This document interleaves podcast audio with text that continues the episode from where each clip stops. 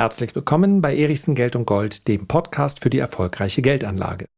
Die Risikoneigung vieler großer Investoren, auch des Private Equity Bereiches, ist in den letzten Monaten deutlich zurückgegangen. Das lässt sich gut ablesen anhand der Bewertung vieler vorbörslicher Beteiligung. Eine Klarna zum Beispiel ist heute 85 Prozent weniger wert als noch vor wenigen Monaten. Sprechen wir gleich drüber. Es gibt allerdings eine gar nicht mal so kleine Branche, die sich offenbar diesem Trend entziehen kann. Und über diese Branche möchte ich heute sprechen. Die Rede ist von sogenannten Fintechs. Sehen wir mal von den letzten ein, zwei Wochen ab. Dann lässt sich das Motto der letzten Monate ziemlich leicht zusammenfassen unter der simplen Überschrift Risiko ist irgendwie out. Wir erleben das insbesondere in der zweiten und dritten Reihe der Wachstumswerte, der Technologiewerte. Hier sind die Bewertungen an der Börse, lässt sich das anhand der Aktienkurse leicht ablesen deutlich zurückgekommen. Und dies betrifft insbesondere Unternehmen, die noch kein Geld verdienen und manchmal macht es gar keinen Spaß, irgendjemandem zu sagen, ich hab's euch doch erzählt. Aber vielleicht kann sich der ein oder andere erinnern, während dieses großen Aufschwungs an der Börse im Jahr 2020 und auch noch im Jahr 2021 habe ich immer wieder darauf hingewiesen, dass aus meiner Sicht ganz entscheidend ist für Unternehmen, für den Erfolg der Unternehmen in den nächsten Jahren, ganz simpel ob sie bereits Geld verdienen oder nicht. Denn es gibt natürlich so diese Grauzone, wo man weiß anhand der Entwicklung der Quartalszahlen, demnächst sollte es soweit sein, aber dieses demnächst darf dann auch wirklich nur ein, zwei Quartale entfernt sein oder es gibt mal eine vorübergehende Delle, von der man eben weiß, sie ist wirklich nur vorübergehend. Bei allen anderen Unternehmen sollte es, in Anführungszeichen, ich habe es mir ja nicht gewünscht, aber es ist dann so gekommen, kräftig auf den Deckel geben. Und insbesondere die Unternehmen, bei denen noch in den Sternen geschrieben steht, wann sie denn Geld verdienen werden so blumig und rosig die Zukunft auch aussehen mag, zumindest mal aus Sicht der Gründer und Investoren, ja, für diese Unternehmen ist es schwierig und es ist nach wie vor schwierig und meines Erachtens hat hier die Erholung, die wir in den letzten zwei Wochen gesehen haben, ja, eigentlich sind es sogar schon drei, vier Wochen, in diesen Risikotiteln, die hat noch nicht den Charakter eines endgültigen Bodens, wobei ich auch sage, das alles wird, und auch darüber werden wir natürlich in den nächsten Wochen immer mal wieder sprechen, von der Entwicklung der Zinsen beziehungsweise der Erwartungshaltung der Marktteilnehmer, wie sich die Zinsen denn entwickeln werden, abhängen.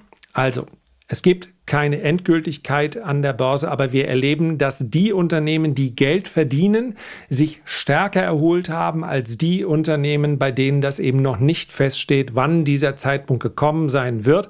Also jetzt unterscheidet die Börse auch noch zwischen etwas Risiko und relativ hoher Bewertung ja, Bewertungen werden natürlich dann immer sehr real, wenn man tatsächlich den erwirtschafteten Gewinn in Relation zur Marktkapitalisierung setzen kann. Und den Unternehmen, wo man sich jahrelang das sehr schön ausdenken konnte, ja, die werden irgendwann viel Geld verdienen. Sowas schafft natürlich in einem Bullenmarkt ganz viel Fantasie, ist aber derzeit nicht gefragt. Und das sieht man gerade auch bei Unternehmen, die eben noch nicht an der Börse notiert sind. Also sogenannte vorbörsliche Beteiligungen die können und haben in der Vergangenheit einige Investoren schwer reich gemacht. Peter Thiel zum Beispiel, einer der frühen Investoren bei Facebook, hat damit eine ganze Menge Geld verdient und bekommt jetzt auch regelmäßig, obwohl ich ganz ehrlich bin, das, was ich von ihm so gelesen habe, ähm, schaut es euch selber mal an. Also so ganz happy bin ich mit den Aussagen nicht. Aber das, was aus Silicon Valley kommt, beziehungsweise von diesen Gründern, das hat ja mittlerweile einen Guru-Status. Ja, was die Politik macht, ist immer eine Katastrophe. Was uns Elon Musk, Peter Thiel und Co. erzählen, das ist, äh, führt uns schon in die Nähe des Heiligen Grals. Ich kann hier nur die Anregung mit auf den Weg geben, sich das mal genauer anzuschauen und zu überlegen, welcher Zweck denn hinter diesen ja, hinter diesen Themen, die immer wieder auf die Agenda gebracht werden, hinter dieser Vorstellung, die der ein oder andere ähm, von diesen großen Investoren mit uns teilt, ja, was dahinter steht. Und wenn man mal für eine Sekunde annähme, dass es hier sich nicht um puren Altruismus, also um pure Menschenfreundlichkeit und äh, die pure Freude der Allgemeinheit ein Wohl zu spenden geht, sondern möglicherweise ein Geschäftsinteresse dahinter steht, dann bekommen viele dieser Aussagen eine ganz andere Färbung. Das hört sich jetzt reichlich in unkonkret an, das gebe ich ganz offen zu, aber ja, wie hier teilweise Aussagen gefeiert werden, die meines Erachtens mehr als fragwürdig sind, das halte ich für recht gefährlich. Denn das, was die an, ja, an Potenzial der Verbreitung mit sich bringen. Das ist natürlich, allein der Twitter-Account von Elon Musk ist wahrscheinlich größer als die Accounts selbst, sämtlicher Staats- und Regierungschefs auf diesem Planeten. Und diese Macht in einer Hand, die muss man zumindest im Auge behalten. Darf ich das mal so formulieren? Ja, das ist ja nichts Undemokratisches, was da abläuft. Aber das ist schon massive Meinungsbildung, die hier ähm, geschieht. Und das halte ich immer für gefährlich. So, das war ein kleiner Ausflug. Ich hatte ja auch noch Redebedarf, nachdem schließlich letzten Donnerstag die Folge ausgefallen ist. Jetzt sprechen wir kurz mal über Klarna und dann über eine Studie, die aus meiner Sicht sehr interessant ist und die darauf hindeutet, dass wir es mit einem Bereich zu tun haben, bei dem Risiko durchaus enthalten ist, insbesondere aufgrund der Wettbewerbssituation, der aber für Anleger und Investoren über Jahre hinaus sehr, sehr interessant bleiben wird. Der Bezahldienst Klarna. Die meisten regelmäßigen Online-Besteller kennen ihn. Ja, ich bin hier kein Kunde, deswegen kann ich nichts über die Usability, wie es so schön heißt, sagen. Aber Klarna hat zweifellos einen wachsenden Kundenkreis, aber ein sinkendes Interesse der Investoren zu verzeichnen. Denn die Bewertung bei der letzten Finanzierungsrunde ist um 85 Prozent eingebrochen.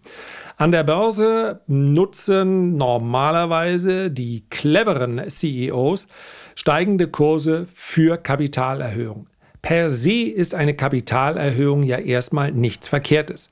Denn ein Unternehmen, welches noch kein Geld verdient, das betrifft nicht nur Unternehmen aus dem Tech-Bereich, sondern zum Beispiel auch aus der Biotech-Branche, das braucht ja dann Geld von Investoren. Das muss es einsammeln. Im besten Fall reicht das, was man beim IPO beziehungsweise ja dann beim Börsengang rund um diese um dieses Imitieren der Aktie einnimmt bei Investoren und Privatanlegern, aber es reicht eben ganz oft auch nicht und das hat nicht immer mit Missmanagement zu tun. Das ist durchaus teilweise Planung von vornherein. Ja, wir haben jetzt Geld beim Börsengang eingenommen, das reicht zwei Jahre, da machen wir eine Kapitalerhöhung und so weiter. Das weiß man, wenn man hier investiert ist. Das steht nämlich dann in der Regel im Emissionsprospekt. Liest sich keiner durch, deswegen wollte ich es nur mal an der Stelle kurz gesagt haben. Und Klarna verdient noch kein Geld. Das heißt also, es wächst der Kundenkreis, es wachsen aber auch die Verluste. Dementsprechend brauchte man neues Geld. In dem Fall waren es 800 Millionen Dollar, die man eingesammelt hat. Ja, und nochmal, dass Klarna jetzt zu diesem Zeitpunkt kein Geld verdient, das ist für mich nicht das Problem. Und es geht hier auch gar nicht um die Beurteilung, ob dieses Investment beziehungsweise dann nach dem Börsengang, ob Klarna eine gute Aktie ist oder nicht. Kommt auch ein bisschen darauf an, in welcher Phase an die, sie an die Börse geht. Fast alles, was in den letzten zwölf Monaten, 18 Monaten an die Börse gegangen ist, ist zu horrenden Bewertungen dort gelandet. Gut für die Altaktionäre, weniger gut für die, die gezeichnet haben. Die sitzen eigentlich alle auf Verlusten.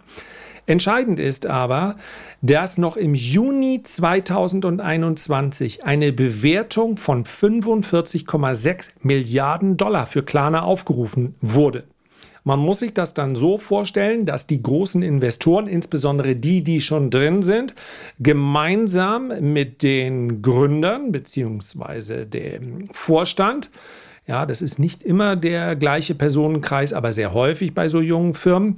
Man sitzt dort zusammen. Der Vorstand hat dabei allerdings am wenigsten zu sagen. Und wenn man da ein neues Geld einsammelt, dann sagt, ja, was sind wir denn jetzt gerade wert? Was müssen denn neue Investoren bezahlen, damit sie jetzt hier rein dürfen? Und im besten Fall, wir schauen gleich auf einen positiven Fall, wächst dann dieses Investment. Ja, Klarna ist auch ganz klar ein Fintech-Unternehmen, aber hier eine Ausnahme hinsichtlich der Entwicklung. Es waren also im Juni 2021 45,6 Milliarden Bewertungen. Bei der neuen, bei der letzten Finanzierungsrunde war Klarna dann nur noch 6,7 Milliarden Dollar wert. Also 85 Prozent weniger. Und jetzt kann man ja sagen, ja, hätten Sie es ja nicht machen müssen. Doch, das Geld braucht man. Und genauso, das ist letztlich wie am Verhandlungstisch. Das ist noch viel mehr die Art von Verhandlung wie bei einem Bazar, wäre jetzt ein bisschen, ja, vielleicht ein bisschen übertrieben, aber an der Börse findet sich letztlich auch Käufer und Verkäufer zu einem Preis, wo man bereit ist, jawohl, ich verkaufe, du kaufst. So, das alles passiert anonym. Wenn wir über vorbörsliche Beteiligung sprechen, dann sind diese Finanzierungsrunden alles andere als anonym. Und dann geht man raus und sagt, wollt ihr euch beteiligen? Ja, okay, zu dem Kurs, wie sieht's denn aus? Nö, kein Interesse. Und zu dem?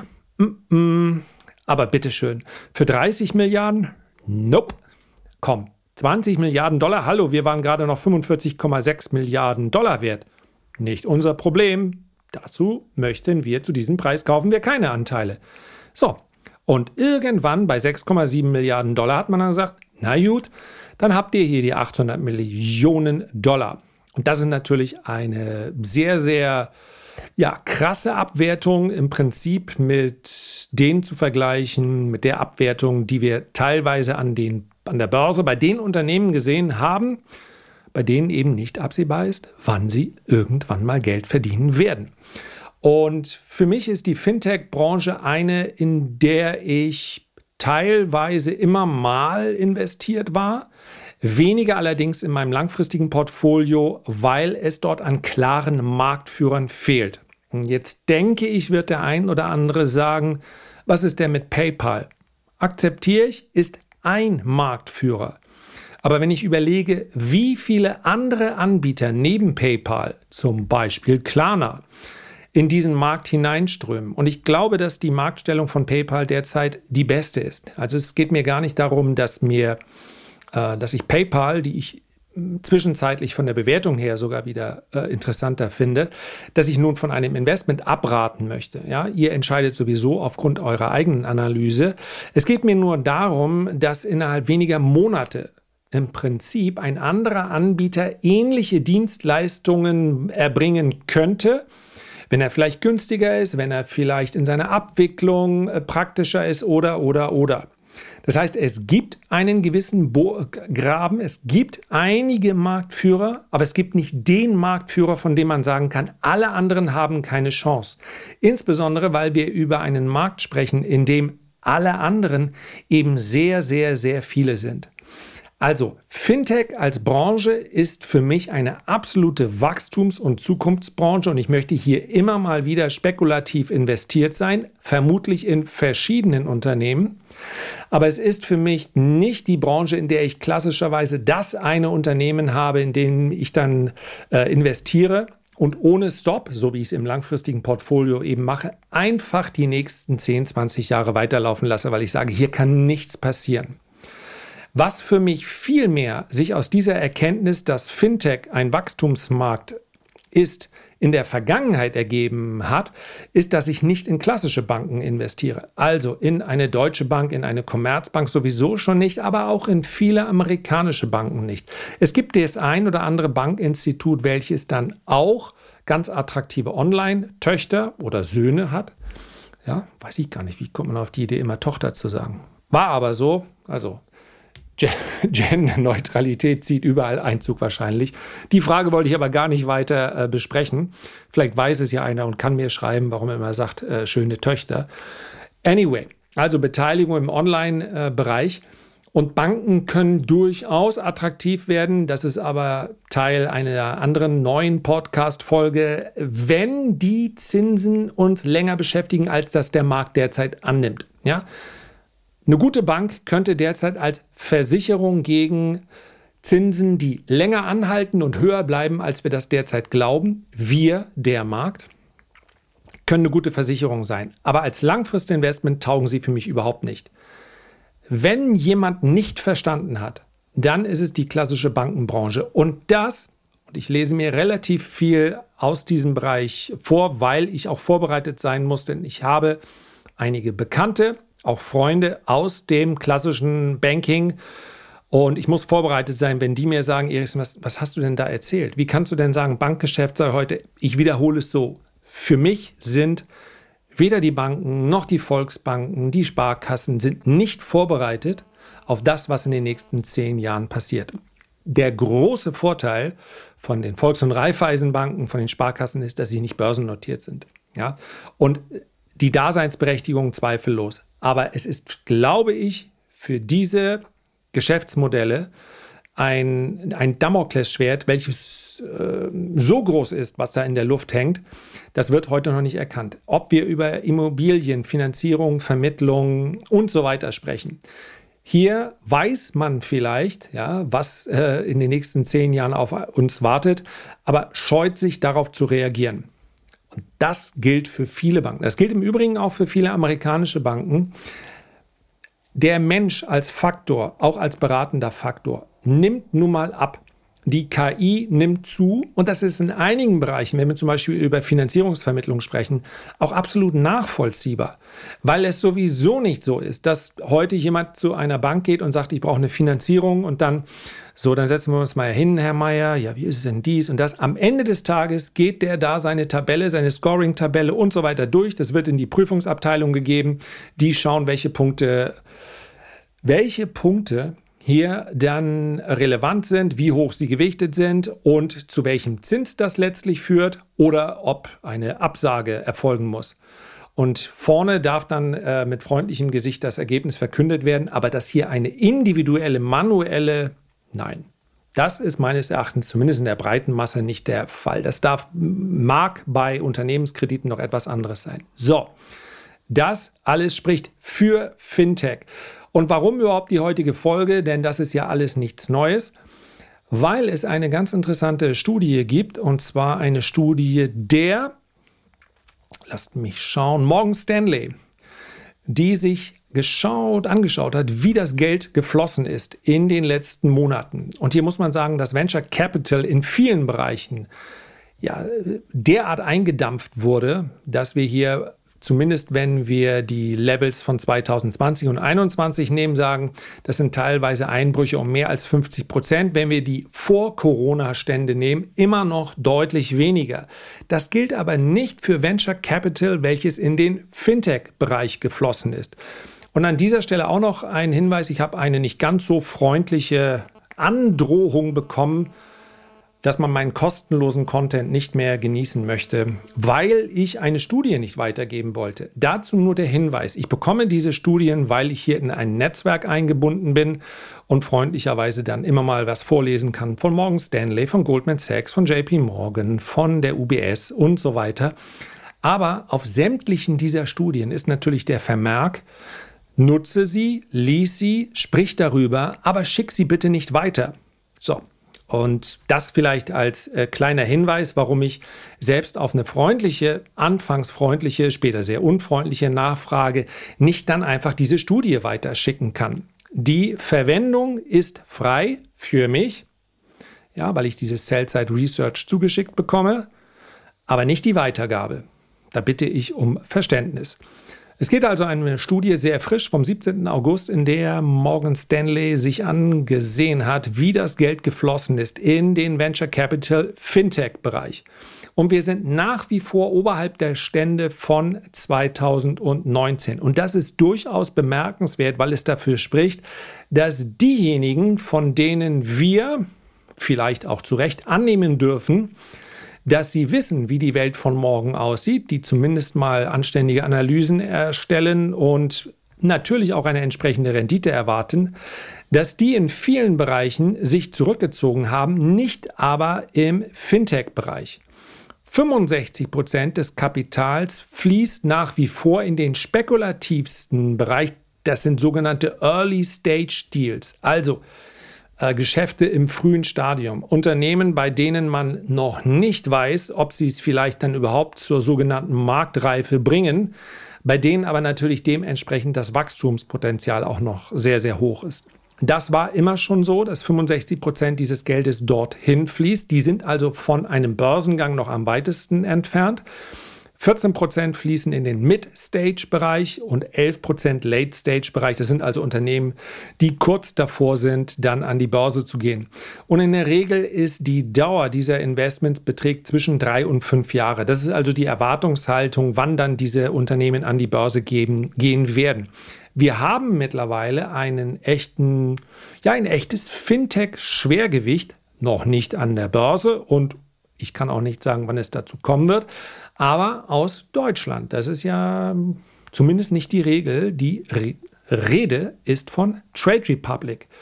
Die haben nämlich auch dieser Krisenstimmung getrotzt und haben, lasst mich schauen, bei der letzten Finanzierungsrunde, die Nachricht, die ich hier jetzt lese, ist vom Juni. Also ich nehme an, die Finanzierungsrunde war wahrscheinlich entweder im Mai oder Juni. Ja, da war die Stimmung auch nicht besser als jetzt, eher noch schlechter. 250 Millionen eingesammelt was Trade Republic derzeit auf eine Bewertung bringt von 5 Milliarden Euro. Das ist schon eine ganze Menge. Wenn wir über die großen US-Unternehmen, das große Fintech-US-Broker-Unternehmen Robinhood sprechen, die dürften knapp 7,5 Milliarden wert sein. Also da ist Trade Republic mit seinen 5 Milliarden doch ziemlich groß vertreten.